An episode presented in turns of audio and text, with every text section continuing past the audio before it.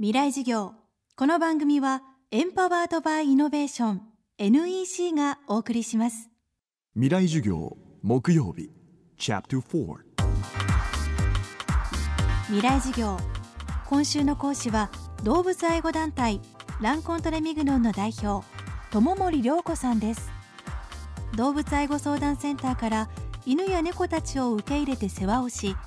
月2回の譲渡会で動物たちに新しい家族を見つけています。また団体では動物たちの一時預かりボランティアやお散歩ボランティアも随時募集中。ペットを飼いたいけれどもさまざまな事情から躊躇しているという方にとってこの一時預かりボランティアはペットと暮らす一つの選択肢になるかもしれません。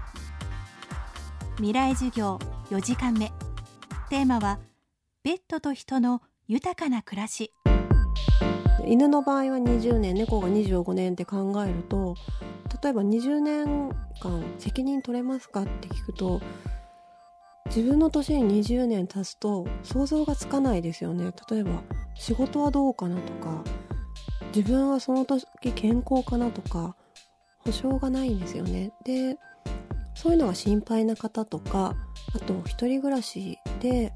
なかなかこう動物を飼うには責任が取れないっていう方とか60歳以上だったりとかそういう譲渡の条件に合わないけれども動物を助けたいっていう方で預かりボランティアだけずっとやってる人もいます。預かりさんはお留守番があっちゃいけないんですか？とかいう問い合わせが多いんですけれども一人暮らしの女性の場合10時間ぐらい留守にするんですね。でそういう場合は留守番ができる動物を預けたりとかそのお家に合った動物を預けるのでたまたまその家庭にその申し込んだ時にお願いできそうな動物がいない場合もあるんですけれどもいたらお願いするっていうスタンスでいるので興味があったらとにかくあの自分ちはこういう状況で預かれる子がいたらいつでもっていう感じでエントリーしておいていただけると助かります。長年犬や猫たちと向き合ってきた友森さん。ペットとの暮らしは私たちにさまざまな気づきを与えてくれると言います。今の子供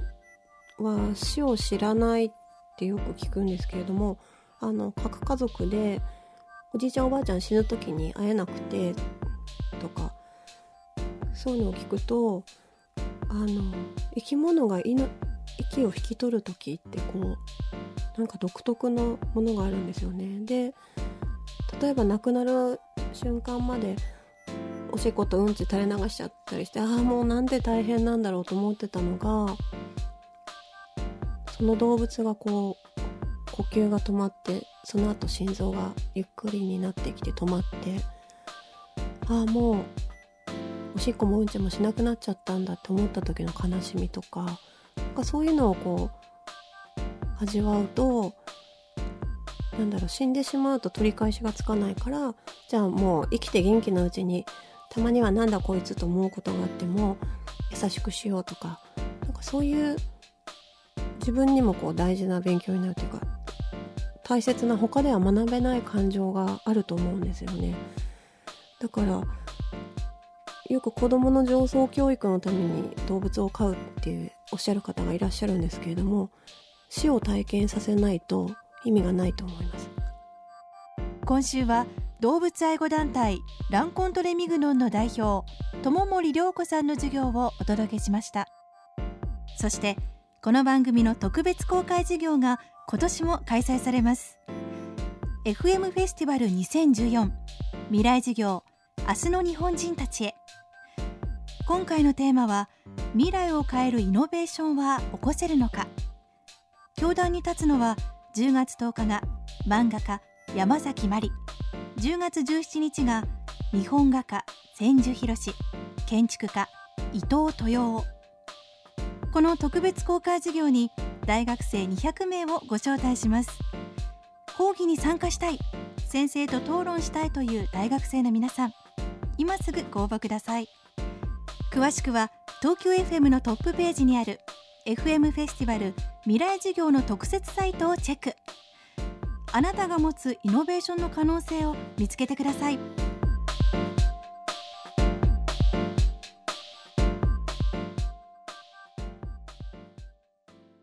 ほらもう落ち込まない。プレゼンに落ちたくらいで。次もあるって。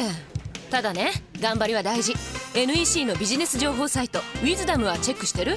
トップが語る成功秘話からプレゼン力診断まで。絶対肥やしになるから。NEC のビジネス情報サイト「ウィズダムで検索。さあ飲みに行くわよ。NEC 未来授業。この番組はエンパワードバイイノベーション NEC がお送りしました